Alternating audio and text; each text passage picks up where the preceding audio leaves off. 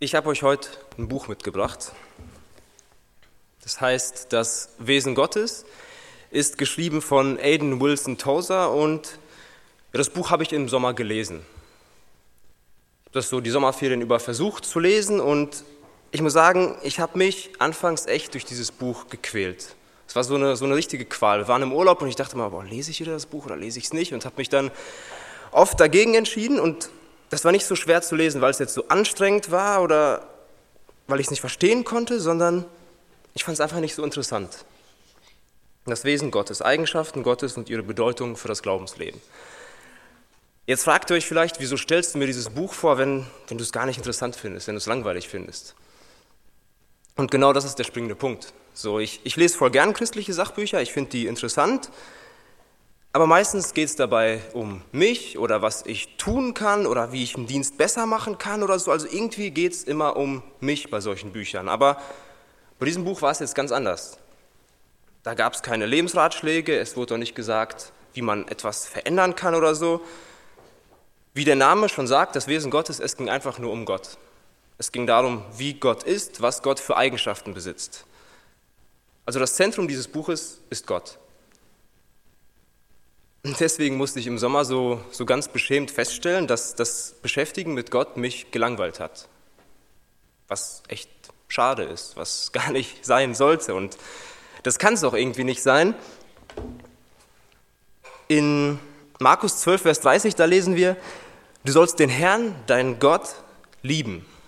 Von ganzem Herzen, von ganzer Seele, von ganzem Gemüt und von allen deinen Kräften. Die Frage, wie kann ich einen Gott lieben, den ich nicht kenne?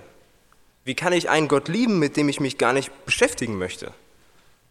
Das geht gar nicht. Um Gott zu lieben, muss ich ihn kennen.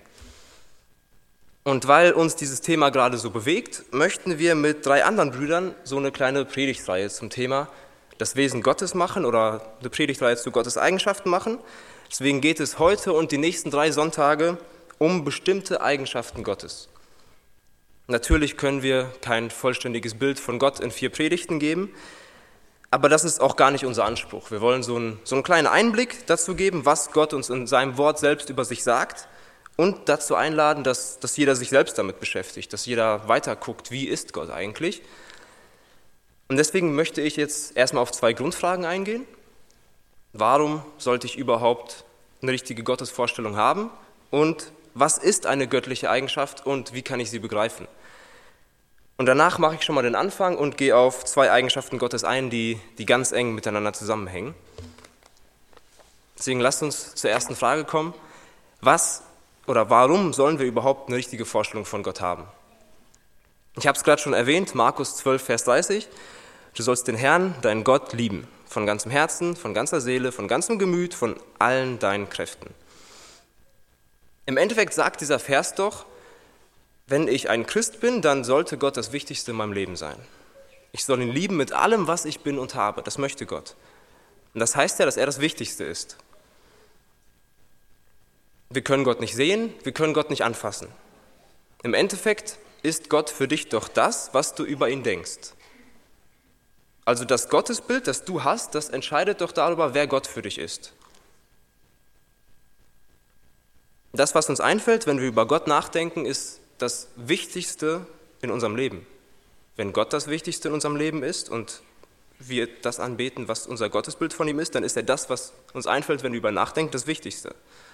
Auf dieser Gottesvorstellung basiert unser Christenleben. Wenn du zum Beispiel denkst, Gott ist ein richtig böser Tyrann, dann hast du extreme Angst vor Gott und wirst nicht befreit als Christ leben können. Wenn du von Gott denkst, dass er locker über Sünde hinwegsieht und dass alles schon okay ist, dann, dann wirst du es nie schaffen, Jesus ähnlicher zu werden und Sünde abzulegen. Wenn du von Gott denkst, er hat zwar damals für Israel das Meer geteilt, aber nee, bei mir, im Leben, da kann er keine Wunder mehr tun, dann, dann wirst du ihm nicht wirklich vertrauen können. Und so könnte man noch stundenlang Beispiele aufzählen, die zeigen, dass mein Gottesbild entscheidet, wie ich mit Gott leben kann. Ich brauche eine richtige Vorstellung von Gott. Die richtige Vorstellung von Gott ist die Grundlage dafür, dass ich ihn lieben kann und mit ihm leben kann. Um, um das nochmal zu verdeutlichen, können wir uns eine Stelle aus dem Römerbrief angucken. Römer 1, die Verse 20 bis 23 Könnt ihr mit aufschlagen, wenn ihr eine Bibel dabei habt. Römer 1, Verse 20 bis 23.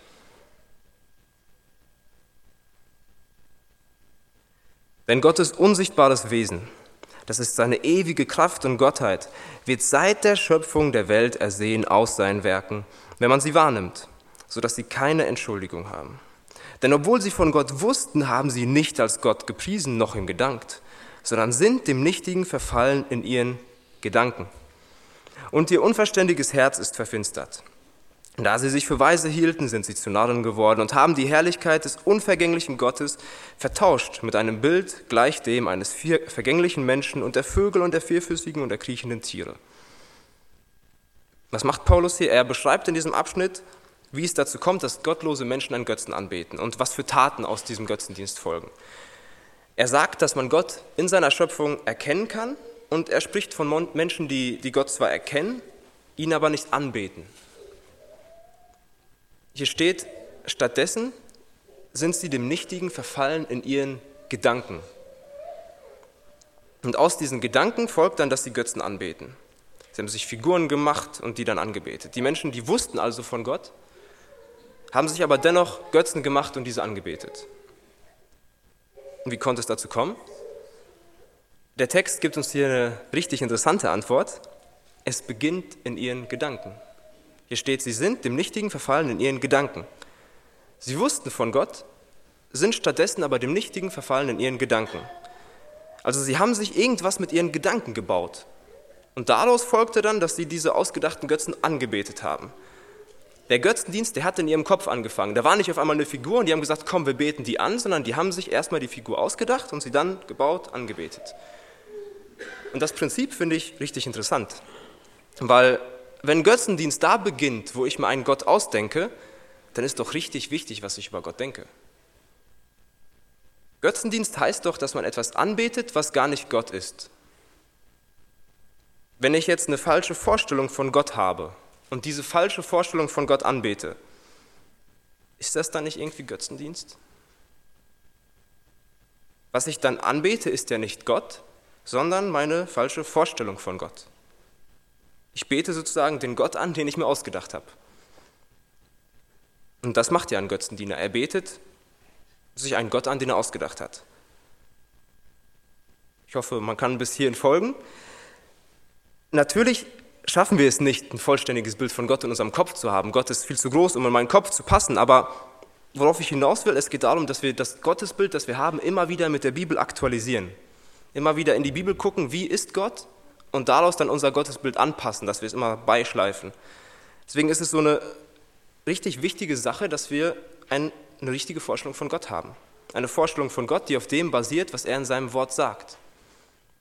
Weil wir ja das anbeten, was wir von Gott denken. Das ist der Gott für uns. Ich denke, jeder von uns, der hier sitzt, hat ein bisschen anderes Gottesbild. Und dieses Gottesbild zeigt sich in dem Leben.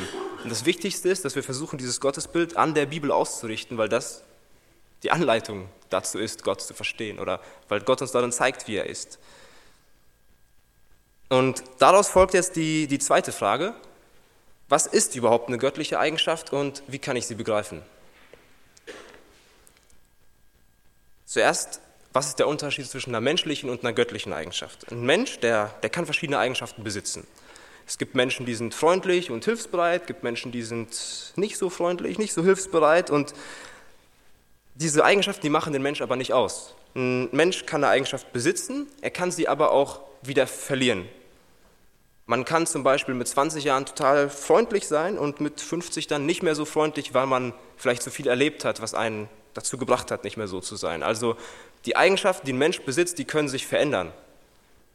Wenn ich mich jetzt angucke und vor fünf Jahren, da finde ich schon irgendwie, da habe ich mich verändert. Und so verändert sich der Mensch in seinen Eigenschaften immer wieder. Der Mensch ist ein Geschöpf und kann sich verändern. Eine Eigenschaft Gottes ist anders.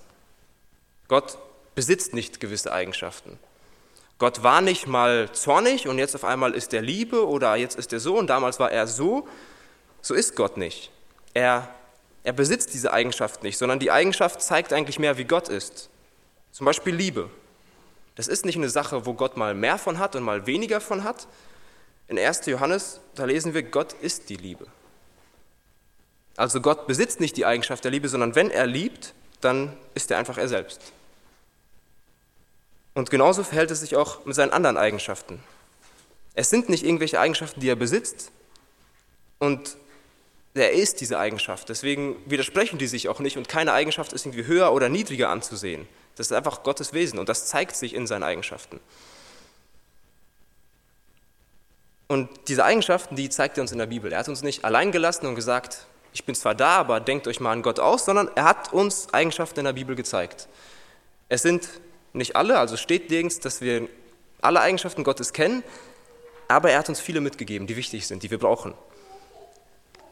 Wir können Gott nicht vollständig verstehen, ich habe es eben schon angedeutet, weil unser Verstand immer wieder an unsere Grenzen kommt.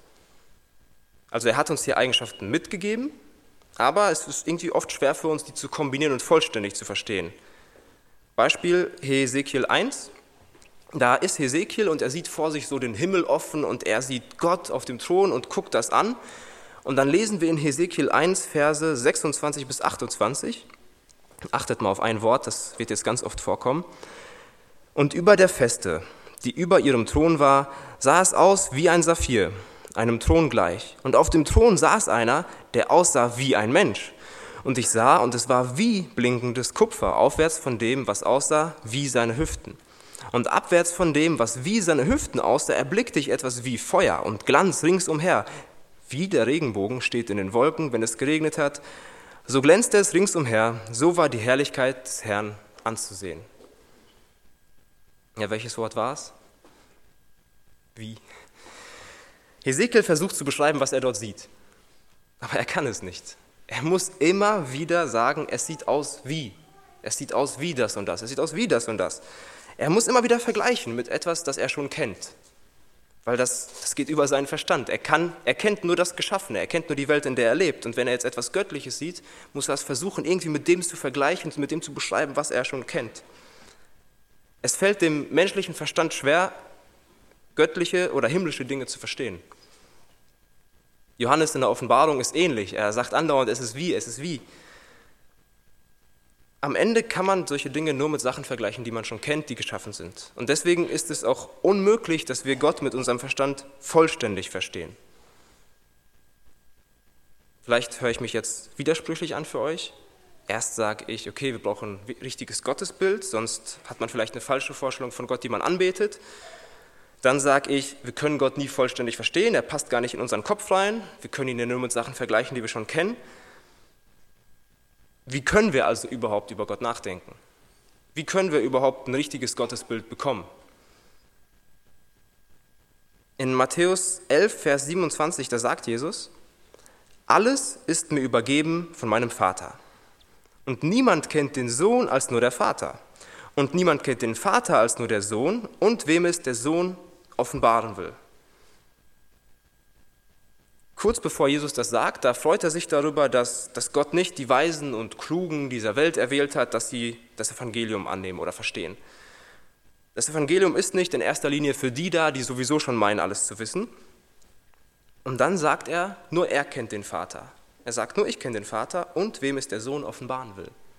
Also die, denen Jesus Gott zeigen will.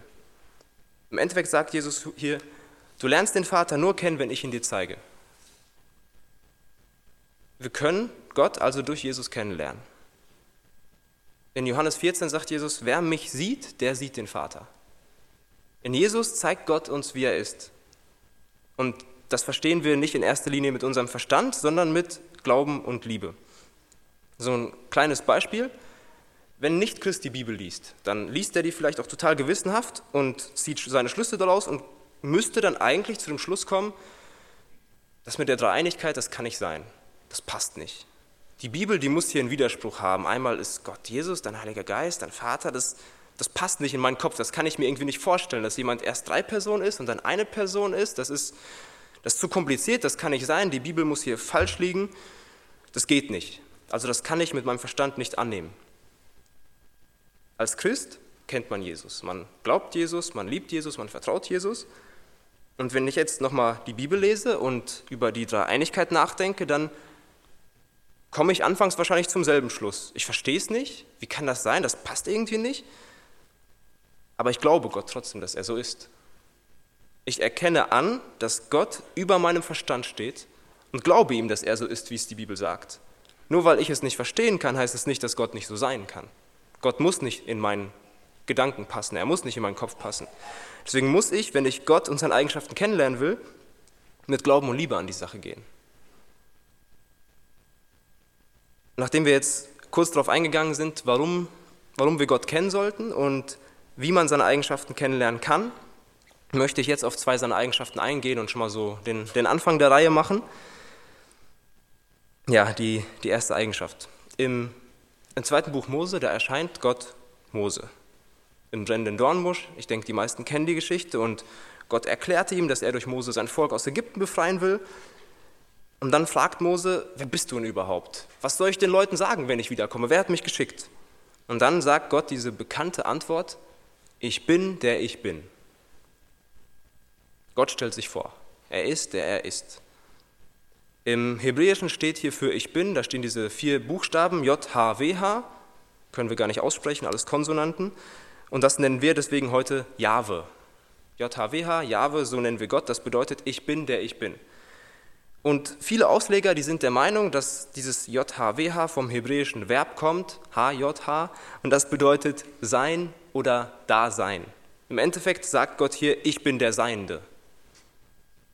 Also er ist da. Gott hat keinen Anfang, Gott hat kein Ende, er war immer schon da. Und deswegen ist die erste Eigenschaft Gottes, auf die ich eingehen möchte, seine Selbstexistenz. Also Gott existiert aus sich selbst heraus. In Johannes 8, da diskutieren die Juden mit Jesus und sagen, als ob du höher bist als Abraham, das kannst du doch nicht von dir behaupten. Und Jesus sagt, ehe Abraham wurde, bin ich. Das ist kein Grammatikfehler, man kann es einfach nicht anders ausdrücken. Jesus war von Anfang an da. Er ist immer schon da gewesen.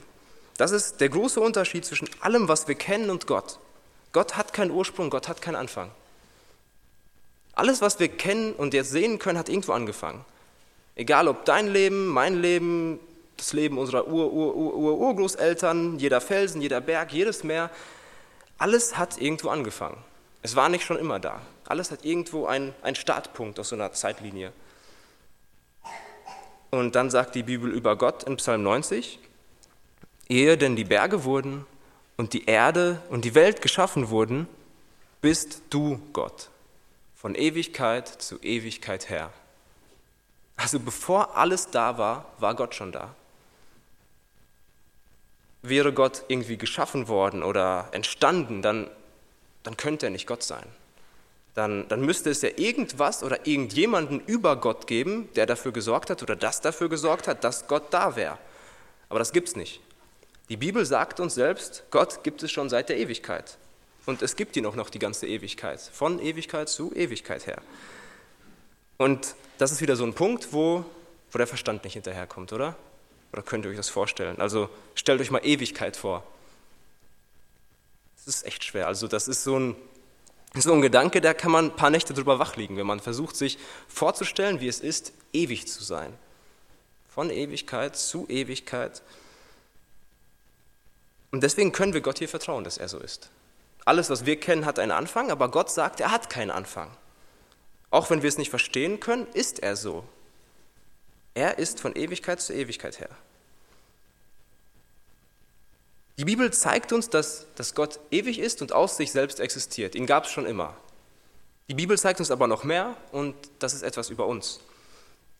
In Kolosser 1, Verse 16 bis 17, da schreibt Paulus, denn in ihm ist alles geschaffen, was im Himmel und auf Erden ist. Das Sichtbare und das Unsichtbare, es seien Throne oder Herrschaften oder Mächte oder Gewalten, es ist alles durch ihn und zu ihm geschaffen. Und er ist vor allem und es besteht alles in ihm. Also alles ist von Gott und für Gott geschaffen. Aber am Ende steht hier was, was richtig Interessantes. Es besteht alles in ihm. Das heißt, alles, was es gerade gibt, das gibt es, weil Gott es aufrechterhält. Alles besteht in ihm. Also alles Geschaffene, das ist von Gottes fortdauerndem schöpferischen Impuls abhängig. Im Hebräerbrief steht, dass alle Dinge von Gott mit seinem kräftigen Wort getragen werden. Alle Dinge werden getragen. Die, die ganze Welt ist permanent abhängig von Gott. Jeder Atemzug, den wir nehmen, den hat Gott zugelassen. Jede Drehung der Erde um sich selbst kommt aus Gott. Wenn ich was fallen lasse und es auf den Boden fällt, dann weil Gott jetzt gerade die Schwerkraft aufrechterhalten hat. Alles, was wir sehen und haben, ist permanent abhängig von Gott. Wir brauchen ihn in allem. Gott ist abhängig von niemandem. Gott existiert in sich selber. Und diese Eigenschaft Gottes, die kann uns doch eigentlich nur zum Staunen bringen, oder? Wenn ich mal wirklich darüber nachdenke, dann habe ich auf der einen Seite alles geschaffen. Ich habe hier die Erde, meinen Körper, meine Familie, meine Arbeit, meine Probleme, meine Sorgen und alles, was es sonst noch geschaffen ist im Universum gibt. Und auf der anderen Seite, da ist dann Gott. Er ist anders. Er ist nicht geschaffen. Er steht über allem. Er hat alles geschaffen. Das heißt, alles, was uns irgendwie beschäftigt, hat was mit Gott zu tun. Und was noch besser ist, Gott hat die Kontrolle über das Geschaffene. Er hat es ja geschaffen, er hat es gemacht. Das heißt, wenn wir an Jesus glauben, durch ihn mit Gott versöhnt sind, dann, dann ist der selbstexistente Gott, der, den es von Ewigkeit zu Ewigkeit gibt, dieser Gott, das steht auf unserer Seite. Das kann einem schon Ruhe geben, oder? Dieser Gedanke, dass dieser Gott auf meiner Seite steht. Also Gott, der alles gemacht hat und der alles aufrechterhält, der sagt in seinem Wort, dass mir alles zum Besten dient. Gott, der alles gemacht hat und alles aufrechterhält, der sagt, wie, wie Viktor schon gesagt hat, dass wir ihn um Dinge bitten dürfen und er uns auch noch zuhört. Gott, der alles gemacht hat und aufrechterhält, der sagt, dass wir mit ihm Gemeinschaft haben dürfen. Wie, wie groß ist dieser Fakt? Also was ist das für eine große Sache, dass dieser Gott das verspricht? Und dieser Gedanke, der wird noch stärker, wenn wir noch mehr erkennen, wie groß Gott ist im Vergleich zu allem anderen und dass er aus sich selbst heraus einfach ewig da ist.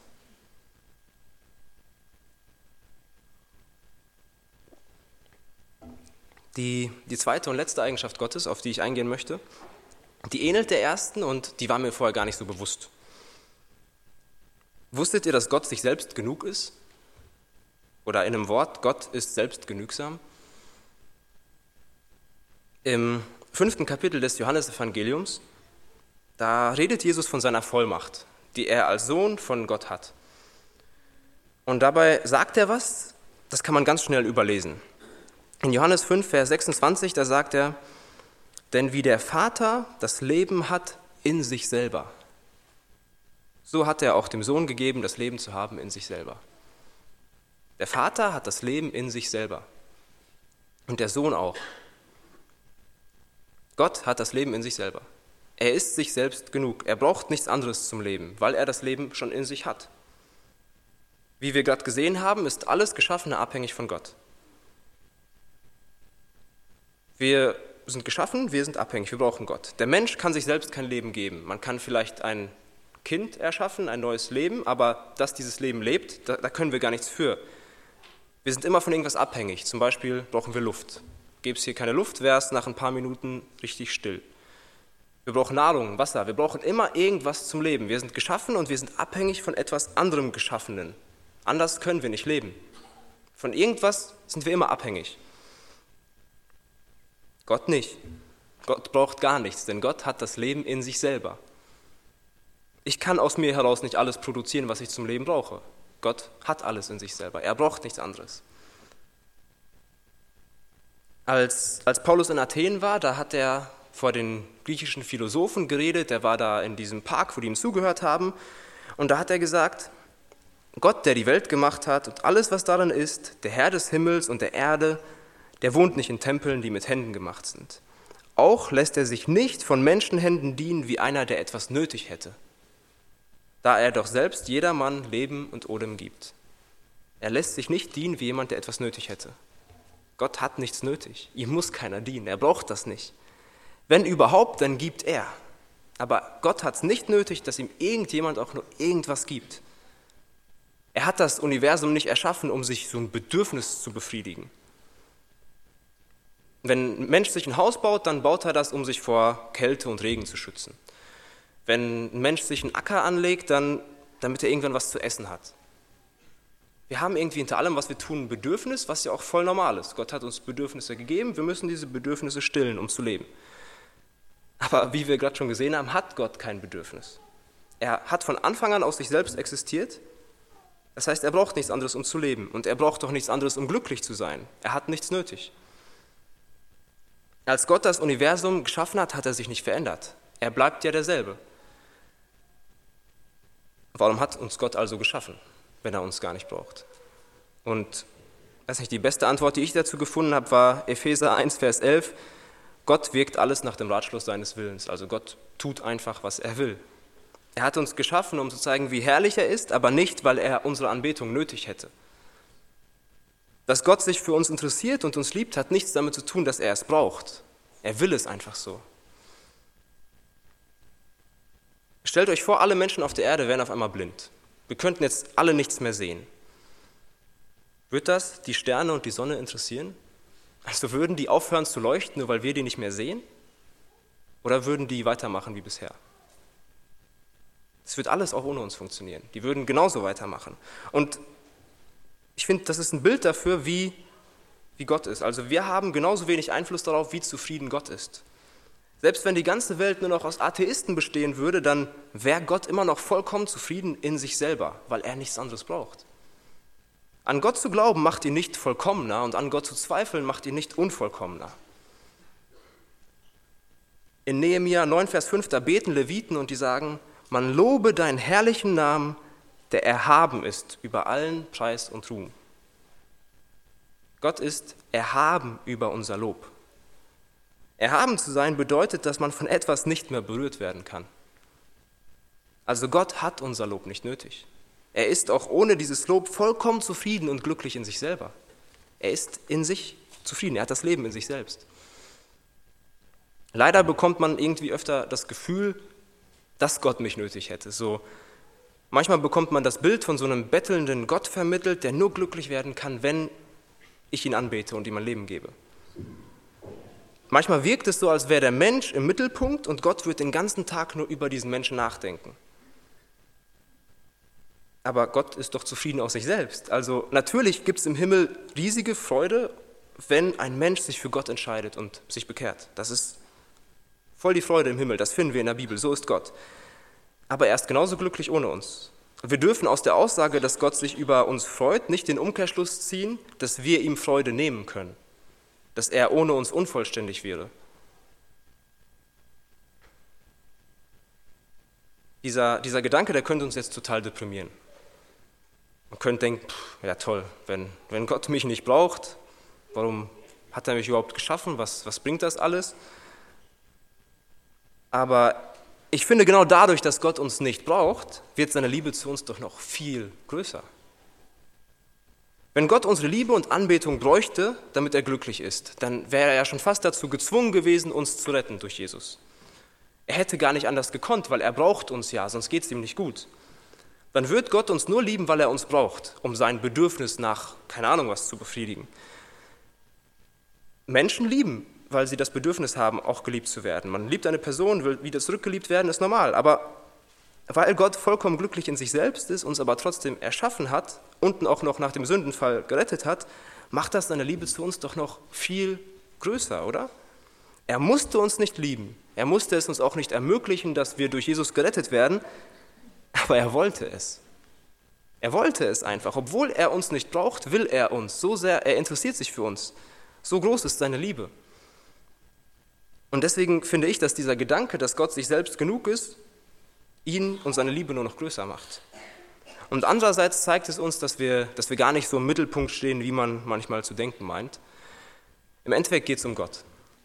Und das bringt mich noch viel mehr in die Anbetung. Gott ist zwar auf niemanden angewiesen, aber er, er kann und will jeden gebrauchen, der glaubt.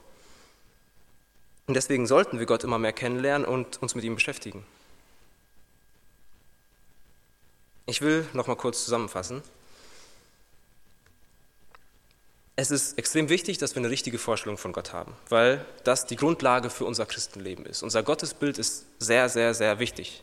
Das, was uns einfällt, wenn wir über Gott nachdenken, ist das Wichtigste in unserem Leben, wenn Gott das Wichtigste in meinem Leben ist. Wir können Gott nur mit allem, was wir haben und sind, lieben, wenn wir ihn noch kennen. Es ist wichtig, dass wir den Gott der Bibel lieben und nicht einen ausgedachten Gott. Kein Gott, der aus unseren Gedanken kommt, sondern ein Gott, der aus der Bibel kommt, weil das das einzig Wahre ist, was wir über Gott lesen. Wenn wir dann über Gott und seine Eigenschaften nachdenken, dann müssen wir manchmal akzeptieren, dass die über meinem Verstand stehen. Vielleicht scheinen die sich zu widersprechen, die sind irgendwie zu groß für mich, ich verstehe die nicht ganz.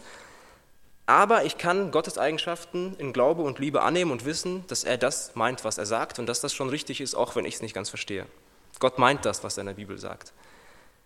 Und eine dieser Eigenschaften, die Gott uns in der Bibel nennt, ist die Selbstexistenz. Gott sagt, er hat keinen Anfang, kein Ende, von Ewigkeit zu Ewigkeit war er da, er existiert aus sich selber. Im Gegensatz dazu stehen wir, die Schöpfung, die vollkommen abhängig sind und immer irgendwas brauchen. Das bedeutet für uns aber auch, dass der Gott, der, der alles gemacht hat und aus sich selbst heraus da ist, uns in dieser Bibel viele Dinge verspricht. Er verspricht uns, dass er die Gebete hört, dass uns alles zum Besten dient, dass er eine Beziehung haben möchte. Und das können wir noch mehr annehmen und verstehen, wenn wir verstehen, wie groß unser Gott eigentlich ist. Und ganz eng damit verbunden ist Gottes Selbstgenügsamkeit. Er braucht nichts anderes. Er hat keine offenen, ungestillten Bedürfnisse. Er ist vollkommen zufrieden und braucht die ganze Schöpfung nicht. Aber er will sie. Obwohl er uns nicht braucht und wir nicht zufriedener machen können, will Gott uns. Er hat sich ganz bewusst dafür entschieden, uns zu schaffen und uns dann auch noch durch Jesus zu sich zu lassen. Und das verdeutlicht nochmal seine, seine große Liebe zu uns. In der, in der Vorbereitung zu dieser Predigt, da hat Gott mich wirklich zum Staunen über sich gebracht und ich hoffe, dass der Funke heute so, so ein bisschen übergesprungen ist, dass ihr auch über Gott staunen könnt, euch über ihn freuen könnt und ich freue mich schon auf die nächsten Sonntage, wo wir noch mehr über Gottes Wesen hören, wo wir ihn noch mehr erkennen können so wie Psalm 46 das schon sagt, seid still und erkennt, dass ich Gott bin. Lasst uns das die nächsten Wochen und am besten auch die Zeit danach noch machen. Amen.